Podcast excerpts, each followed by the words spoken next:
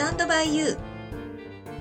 この番組は保育総合研究会の提供でお送りいたします。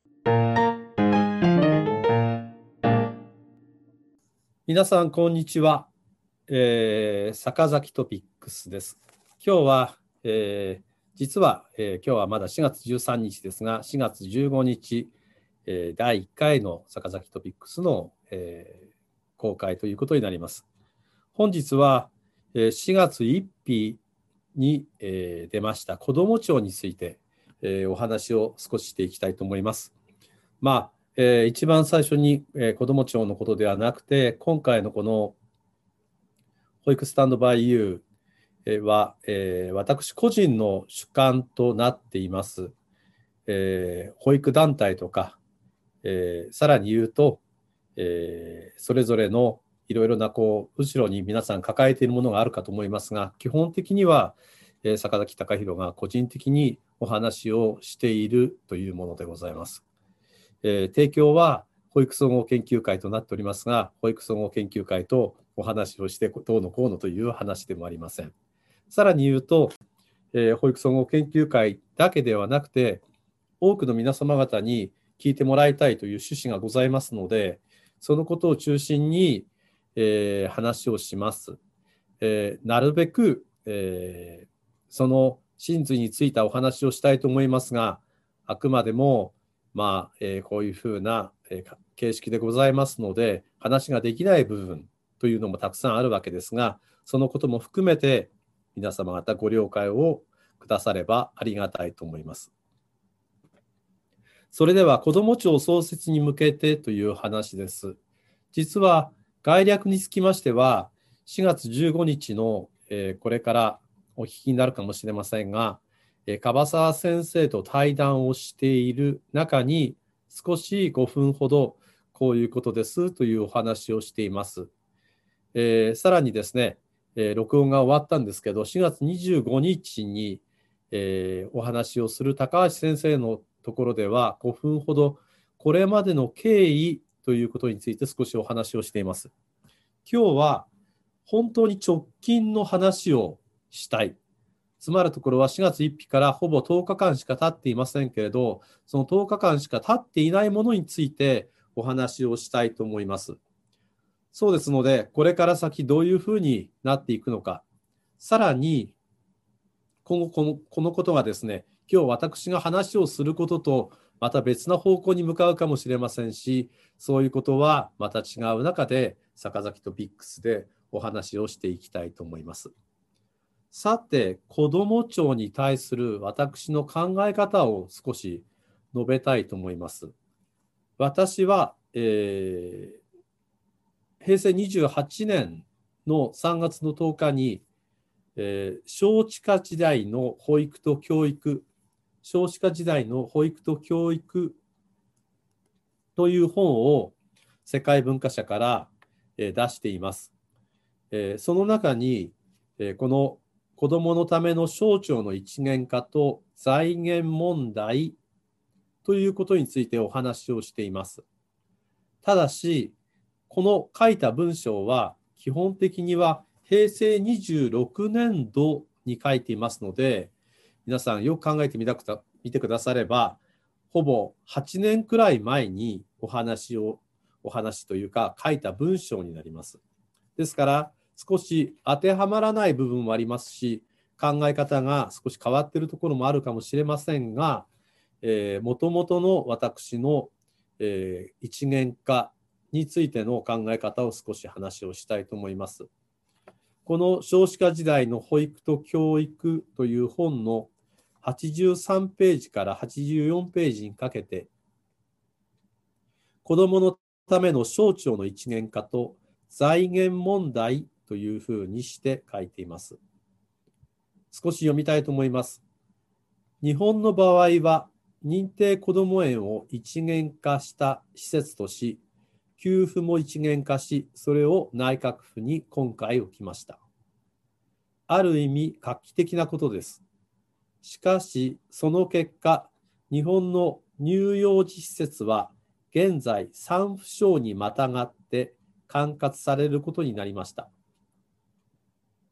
今日的課題の中で最も難しいのは、この省庁の一元化です。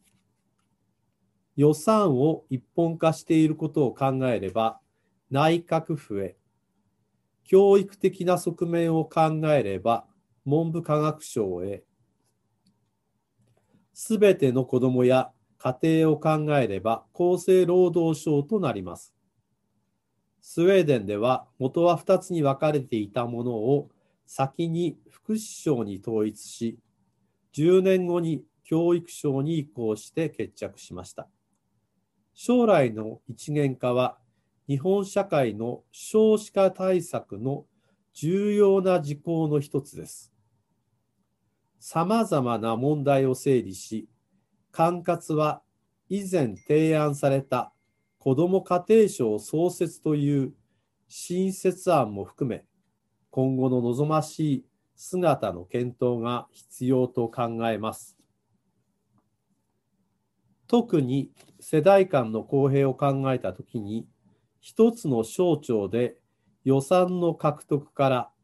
全体の施策までを考える必要性が増します。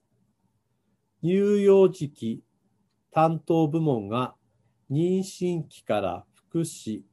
病理的な側面から今後ますます重要視される教育まで俯瞰する必要があり、基本的には白紙から新たな子どもと家庭、保育施策を描くことができる省庁の一元化を望みます。今後も子どものための財源は大きな課題です。現在、年間7000億円が確保されているとはいえ、これは、えー、平成27年以前が、えー、2兆円だったわけですが、そこに27年度から新制度で7000億円が確保されているということです。それ以降の1兆円強まで確保する道は未定です。いわゆる0.3兆円というのがまだ何も、示されていません。さらに、教育無償化も財源は確保されていません。これは平成27年のことですから、今回はもう幼児教育と保育の無償化がなされています。今回の子ども子育て支援新制度は消費税を財源にしましたが、今後はそれも含め高級財源を確保するために、世代間の公平や子育てへの国民的な合意を形成しながら、再度新たな次世代の制度設計をしなくてはなりません。どれも容易ではありませんが、保護者及び地域、自治体、園のいずれにとっても利用しやすく簡易な仕組みを取るべきと考えます。これらの一元化の向こうにどんなものか、ものが必要かということを挙げておきます。家庭支援と乳幼児施設の関係、出産前からの支援、父親も含め家庭全体の支援、家庭教育との連携を進めるなど、施設の専門性を外部に対して発揮していくことが必要で、そのためにそれらはどんなものなのかを論じなくてはなりません。どんな乳幼児施設が必要か、例えばどの子も通え、どの地域の子も同じレベルの保育、教育を受けられ、家庭と小学校以降の教育を結ぶ保育、教育を提供する施設となるなど、白紙からの検討も含めて議論を有識者で進めてもらえればと思います。このように基本的には書いています。ですから、私はいわゆるこの新制度以前に、もう省庁の一元化について、総論としては賛成という立場です。さて、今日はこの子ども庁に向けて6点のお話をしたいと思います。1点目は、昨年の12月1日、令和2年12月1日に自民党の政務調査会で出ました危機的な少子化の打開に向けて希望出生率1.8への道筋ということの内容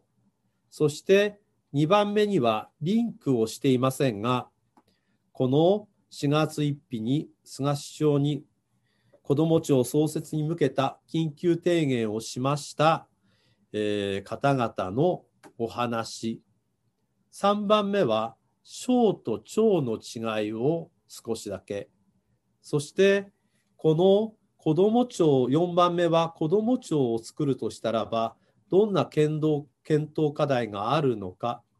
そしてこれに対して、えー、自民党はどのような組織を作っているのかこれが5番目そしてこれらはどのようなことになっていくのか選挙とかそういうことも含めた話を少ししていきたいと思います。さてそれでは1番目の自民党政務調査会で話し合われた危機的な少子化の打開に向けてというものがあります。そしてこの危機的な少子化の打開に向けてというのは非常に厳しい内容のことが書かれていますが私個人としてはどうして今頃になってこのような話になっているのだろうというような懸念する材料もたくさんあります。皆さんご存知だと思いますけど、令和元年は86万人という出生数で、86万ショックと呼ばれました。しかしながらよくよく考えてみると、私は先ほどの少子化時代の保育と教育で、90万台というのはあっという間に超えて、80万台、70万台になりますということを書いています。ちなみに、令和2年は約2%減の84万から83万人ですが、令和2年はこのコロナのことの関係もあり、出生数が各月で1万弱減っておりますので、だいたい11%減。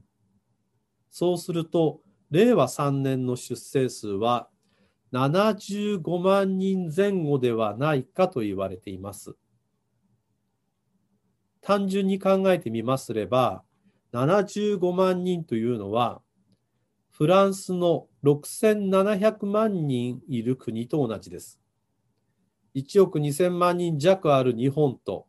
そして6700万人のフランスが同じ子どもの数しか生まれていないというのは、今後非常に大きな問題だ。少子化というものが何よりも非常に厳しい問題だ。そういうことをきちんと考える子ども省や子ども庁というのがあって当然なのではないかというふうに私は思うわけです。実際には未婚化や晩婚化、そしてえー、もちろん当たり前ですが、出生率の低下というのがあります。あの現実的には、えー、30%の男性、えー、15%ぐらいの女性が結婚をしません。さらに言うと、結婚をしたとしても、1割程度は子供を持てない、持たないという夫婦もいます。結婚しない、えー、ということも、さらに言うと子供を持たないということも、それは尊重されるべきところにあります。しかし単純に希望出生率1.8の道筋と言ったとしても、結婚して子供を産む人たちだけを対象にして1.8を持ってくださいと言っても、それは成り立たないのです。例えば多くの方々で言うと、3人ほどの子供を持っていただかなければ、その1.8に近づいてはいきません。単純に2ということではないのです。ですから、そういうふうなことを考えれば、対策はおのずとしていろいろと限定されてくるのではないかと私は思うのです。もちろん結婚に対するところの経済的な支援とか、妊娠・出産のいわゆる出産育児一時金の経済的な負担の軽減とか、仕事と子育ての両立とか、もちろん、えー、0、1、2歳児の保育料とか、さらに言うと、多子世帯の支援とかというふうに、さまざまな対策がこの、え、自民党政務調査会でも書かれています。しかしながら、結婚、妊娠、出産、子育てをしやすい環境整備、そしてさらに段階的な財源確保を通じて3兆円の充実を目指すとは書いていますが、そのような段階的なような状況ではないような気がします。単純な話は、2人目か3人目かは知りませんが、やはりその妊娠期から大学というところのいわゆる教育費まで含めて多くの金額を、えー、子どもに対する金額を例えば全て無償化にするとか教育費も含めてそういうこと大胆なことをしていかなければ非常に難しいところにあるのではないかと思います。えー、女性の方々のライフこうスタイルというものを大事にしながらも日本のこの少子化に対して大胆なその政治あの政策のと政策に対する投資というものが大事になっていくのではないかなというふうに思います。さて、12月の1日に今私が話をしたことが挙げられたわけですが、それとリンクしない形で4月1日に子ども庁創設に向けた提言が菅首相にされました。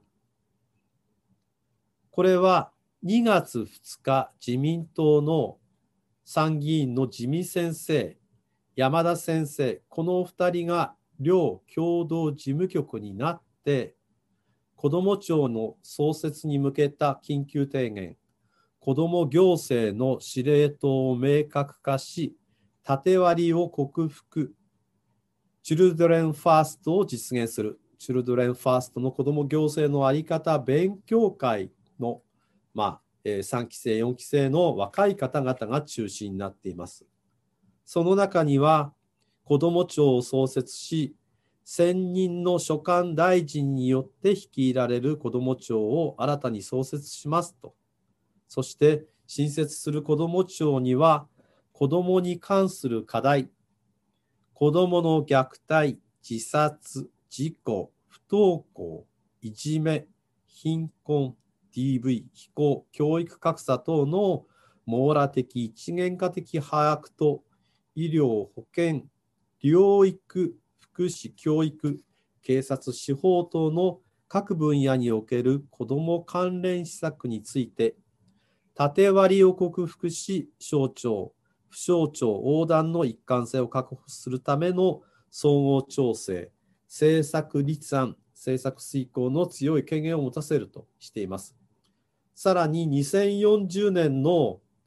いわゆる子育て関連支出の対 GDP1.7% から倍増して欧州並みの3%台半ば3.4%とか3.5%までその財源は引き上げたいと書いています。私たち施設に関することは教育と保育に関わる子どもが安心して育ち、育てられる社会環境の整備として、例えば認定こども園、幼稚園、保育園の設置形態の違いにかかわらず、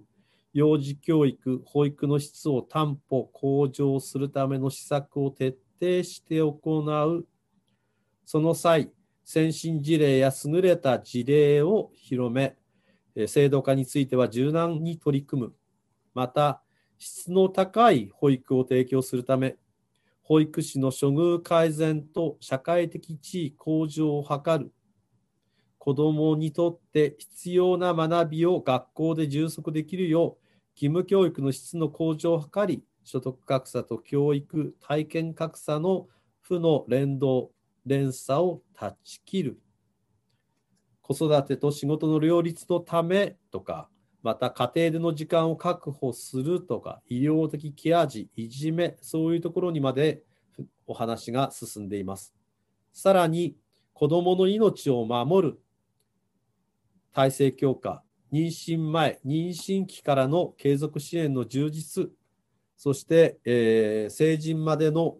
切れ目のない健康と教育の実現、子どもの成長を社会で守る一貫した環境整備と話されています。これは2月の2日に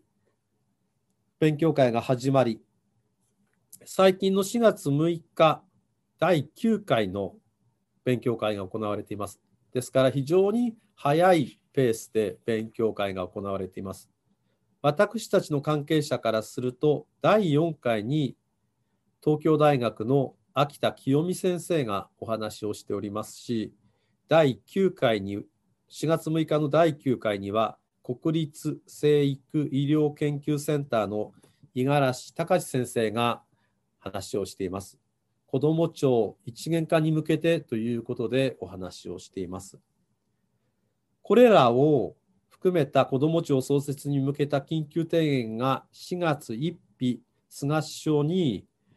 えー、お話をしたところ、菅首相は子ども庁に大変意欲を持って、えー、幹事長であります二階氏に検討を指示しています。そういう中で、えー、突然のようではありますけれども、えー、子ども庁というものが付随してあの浮上してきたわけです。さて、えー、子ども家庭省とか、えー、子ども庁とかってありますけど、皆さんご存知のように3番目、府と省の違いは、えー、当然ながら省は必ず国務大臣が長となるのが省であります。つまり、省で一番まあ、上位の方は国務大臣でなければならないのです。言い換えれば、長は国務大臣を置く必要はなくて、置く場合は別の法律を作って国務大臣を長官に充てます。えー、今回、例えば長の長官が国務大臣と規定されているのは防衛庁です。で防衛庁はえーと、防衛庁の長は防衛庁長官として国務大臣を充てるというふうな規定があります。ですから、長は省の外局として置かれるというものです。省は内閣の統括のもとに行政事務を司る機関として置かれるものとし、委員会及び長は省にその外局として置かれるものとする内閣府にはその外局として委員会及び長を置くことができるというふうになっていきます。省に長を置くのは大体2つ理由があります。1つ目は業務の量が膨大で省の内部部局で行うことが不都合なためです。もう一つは省の本体業務とは異なり、特殊で専門的な事柄を扱うためというふうに2つ理由があります。皆さんご存知のように、例えば内閣府には金融庁や防衛省があります。防衛庁があります。総務省には消防庁があります。厚生労働省には社会保険庁とかあります。そういうふうに、えー、庁ができています。あの、町と省ではいろいろと問題があるわけですけれども、えー、省になると、やはりその基本的には地位が向上するわけですが、今の防衛庁は実質的には予算要求や政策決定などについては、こう、内閣府を通すというのが形式上のものになっています。どちらにしても、この長や省になることによって政策立案や遂行ができるということは、えー、今までのような分かれているものとは少し違うのかもしれません。さて、4番目です。こういうふうになってくると、子ども庁というものに対して、どのような検討課題があるのかというふうになります。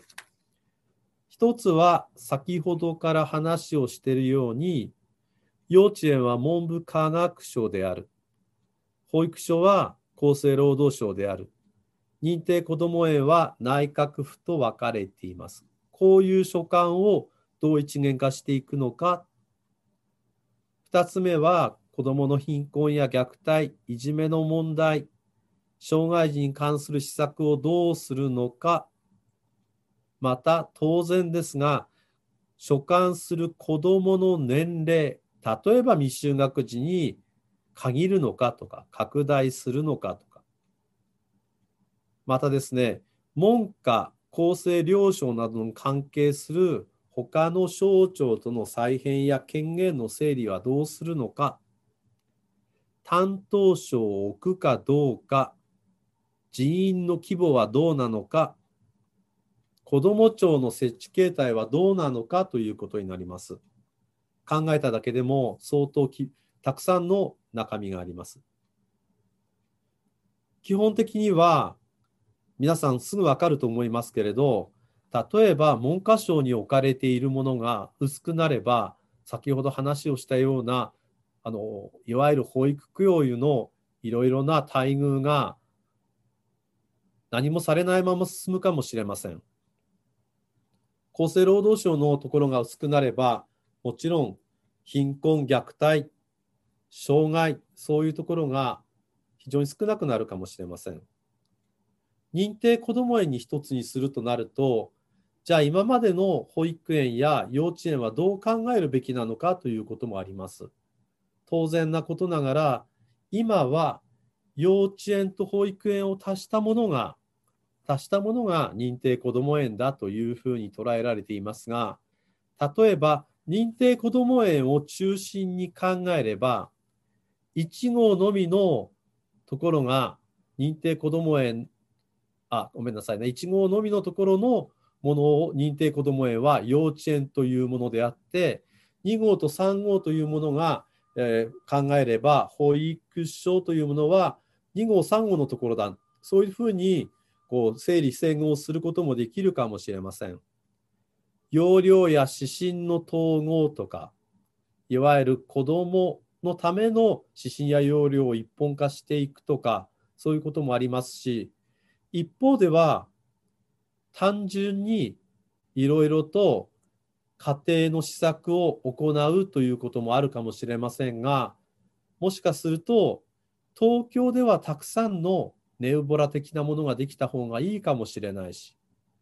村みたいなところだと、施設がたくさんのことをサポートをしてあげるということの仕組みがあってもいいかもしれません。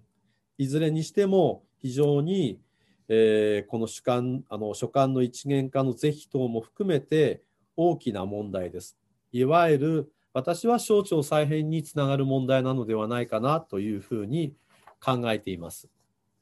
さて、これらに対して、えー、どうなったのかというと、4月10日の新聞では、えー、子ども、若者輝く未来創造本部で本部長には二階幹事長、本部長代行には下村政調会長が就任し、これらのことについて、有識者も含めて、えー、準備会合をした結果、ヒアリングなど今後の議論を進めるというふうにしています。こういう形は、あの菅首相がこの子ども庁創設に意欲を示しているということになります。普通に考えると、普通に考えると、やはりある程度議論をして、2022年度ですから、令和4年度の予算へ関連経費を計上をするということになると思いますし、骨太方針ということに関しても、そこに組み込まれるのではないかと思います。さあ、時間が迫ってまいりましたので、こういうふうに考えていきますと、これらをえどういうふうに進めていくのかということも含め、紆余曲折していくのだと思います。今、えこの4月の13日に今お話をしたような自民党総務会で子ども庁創設を協議することを新設をしていくのだと思いますし、え、6月の中旬頃に普通は骨太方針ではないかなというふうに思います。さらに、7月、あの、6月の16日には通常国会が一応その会期末になりますし、その後、7月の23に東京オリンピック、えー、8月の24には東京パラリンピック、9月の30には菅首相の自民党の総裁任期が満了となります。さらに10月21日には衆議院の任期満了となります。実は皆さんご存知のように、平成20年に、えー、時の自民党の総理でありました麻生先生は、えー、自民党の公約として3歳からの幼児教育の無償化というものを選挙の公約にして、まあ、残念なことにそこは民主党に大敗したわけですが、一方近いところで言うと、安倍先生が、えー、在任時に幼児教育の無償化というものを一つのテーマにして選挙をしたということもあります。衆院選を睨んで議論が加速するというのは、ちょっと、えー、おこがましい言い方ではありますけれど、今回の一つのテーマとして子ども庁というものが、えー、その先の問題になる、えー、いわゆる衆議院の一つの話題になるのではないかなというふうにも感じます。しかしながら、一番最初にお話をしたように、総論があの賛成だという方々がたくさんいるかもしれませんが、多くの子どもたちにとって幸せになれるように、そしてそのことが少子化対策のやはり大きな今回この子ども庁を作ることによって少子化対策の大きな前進になるように進めていただければいいのではないかなと思います。これまでの行ってきた長い間の幼稚園や保育所という歴史があるのと同時に今後2040年2050年に50万台ということが考えられるわけですから1億人で50万人というのは非常に厳しいことなわけです。ですから今からこの少子化に対する施策を今頑張っている施設とともに一緒に懸命考えてくださって新しい時代の子ども庁ができることを望みたいと思います。今日はまだ10日間しか経っていません。今後、このことにつきましては、えー、私の考えも含め、えー、坂崎トピックスで皆様方に、えー、お送りしたいと思います。それでは、えー、次は、えー、4月の25日に日本保育協会広島県支部支部長であります高橋英二先生との、えー、スタンドバイユーを皆様お聞きくださればと思います。それでは皆さんさようなら。えー、提供は保育総合研究会、えー、保育アンバサダーは坂崎隆弘でした。